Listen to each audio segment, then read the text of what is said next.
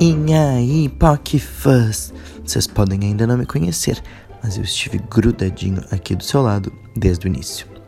Não, não sou a sua consciência.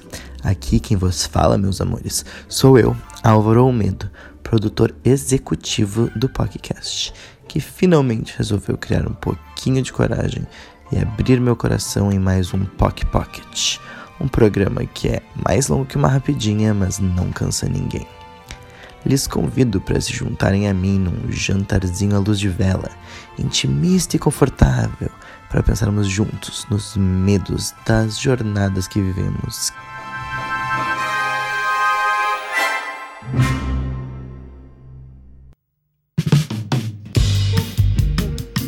Cuidado, vem spoiler aí. Então, se por acaso você é o único gay da Terra que nunca assistiu ao Mágico de Oz, agora é a hora. Sim, Mágico de Oz, o filme com a Judy Garland e os sapatinhos de Ruby, onde eles cantam sobre além do arco-íris. É, gente, nem RuPaul's Drag Race conseguiu ser gay assim. Os gays da época até usavam a expressão amigos da Dorothy, personagem da Judy, como termo para reconhecer outros boys do babado. Mas a história da Dorothy começa com ela bem murchinha e chateadíssima lá num sítio com a sua tia, filmado todo em sépia. Esse início não foi só um marco na tecnologia do cinema, também funcionou muitíssimo bem para retratar aquele sítio no Kansas, era o uó. Aí chega um furacão na vida dela, quem nunca, né, gatas? E leva ela para essa terra mágica com bruxas, fadas e toda colorida, quase como a paulista em dia de parada, bebês. Ela, decidida a voltar para casa, tem que encontrar um tal de mágico, Shocker de Oz.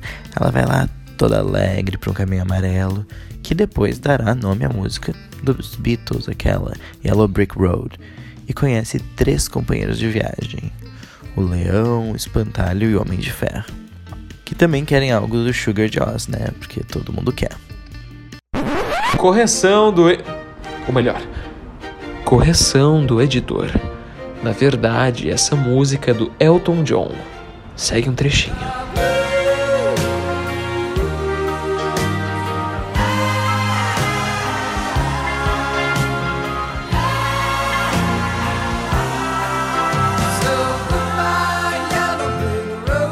Quando finalmente ela conhece o mágico, não muito diferente de vários encontros do Tinder, ele não era nada do que ela esperava. Primeiro, nem mágico era, tava mais é para um coach. Deu aquela liçãozinha de que você já tem tudo que precisa dentro de si, blá blá blá.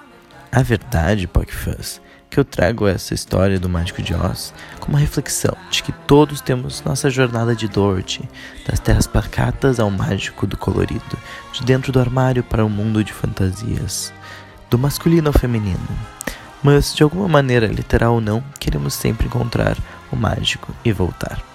Vou contar então, não tão rapidamente assim, a minha historinha Technicolor, assim como a Dorothy, Nasci na pacata cidade de Porto Alegre. Sim, eu sou sulista. Porto Alegre é longe, tô pegando ônibus pra te encontrar. Bem belo, pintozinho desde criança. A típica criança viada. Não tive a tão normalizada história trágica. Saí do, armário, saí do armário aos 15 anos, fui bem aceito pelos meus incríveis papais. Tinha amigas, uma vida bem normal por estar cercado de meninas no colégio, nunca sofri muito bullying. E é aí que entra o primeiro momento para guardar no bolsinho da frente dessa história. Então, enquanto menino, eu me desconectei de todos os outros meninos, especialmente héteros, em algum momento da adolescência. Acho que isso é normal entre meninos gays até. Eu criei uma enorme distância da masculinidade que eu enxergava inteiramente como tóxica. E me encontrei feliz como um menino gay apenas entre meninas, lugar de conforto praticamente a Dorothy. Reconheço hoje, e acho que não sou o único, que a minha relação com a ideia de masculinidade não era muito saudável. Afinal, ainda me entendia e me entendo como em cis. Então, como lidar com isso que habitava dentro de mim e que eu apenas suprimia? Pois é, não lidei por uns anos. Aí, PocFuzz, se preparem pro review. Eu fui fazer a faculdade, sim, cinco aninhos inteiros no centro gay do mundo, Nova York. Meu reino de Oz, minha terra de cores, meu país, minha paixão. Aí deu, né? Foi um sonho só. Dei muita pinta, andei pelos rolês mais desconstruídos da vida. Ia pra faculdade de salto e terno, passeava na rua de cima a baixo com glitter. E usei e abusei desses cinco anos para explorar tudo que eu havia sonhado com a liberdade de uma sociedade onde ser gay era a norma. Sim, ser gay era a norma. Minhas grandes noias já não existiam mais e minhas questões iam além do ser gay. Era incrível. Ai, Álvaro, você veio aqui contar como a sua vida era ótima e perfeita em Nova York? Sim, isso mesmo. Não. Brinks.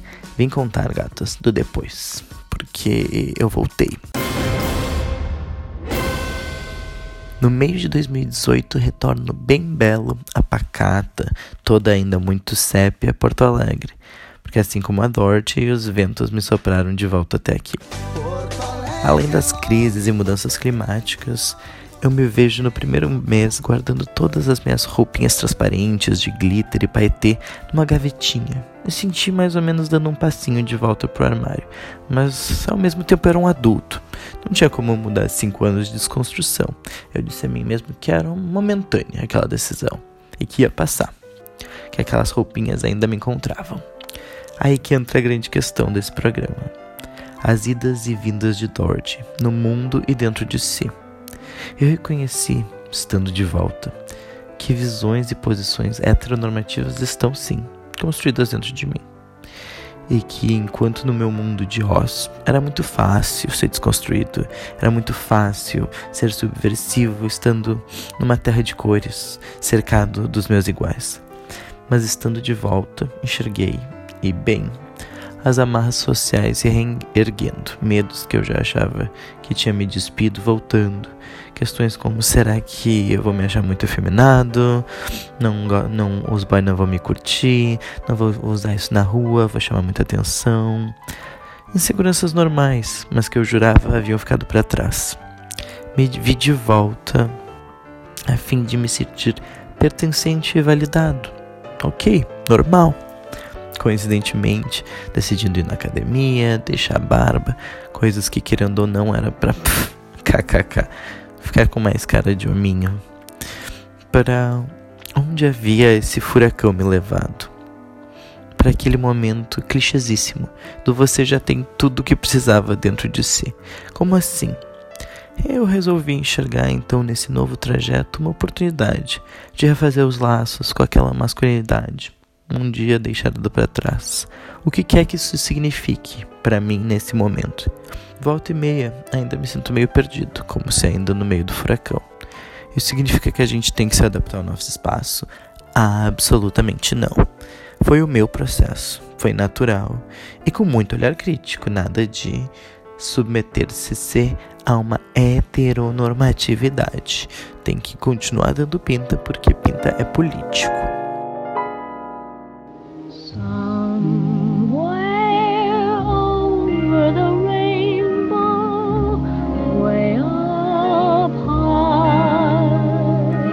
Mas, meus amores, era isso. Se vocês queriam uma lição ou um final bem amarrado, esse não é o tópico. As jornadas internas e externas que vivemos, assim como a Dorothy, são sem fim e sem começo, em constante mudança.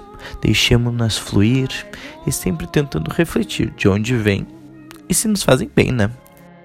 Mas é isso aí, PocFuzz. A gente está apostando ainda mais nesse formato. Uma mini terapia, talvez, um pouco menor e sobre um tema mais subjetivo, para ser aquele momento de reflexão importante. A cada Pock Pocket, a gente vai contar uma historinha para te fazer entender um ponto. Você curtiu? Então deixe seu elogio e sugestões de pauta no nosso Instagram. Arroba siga Pocket. Arroba siga Podcast.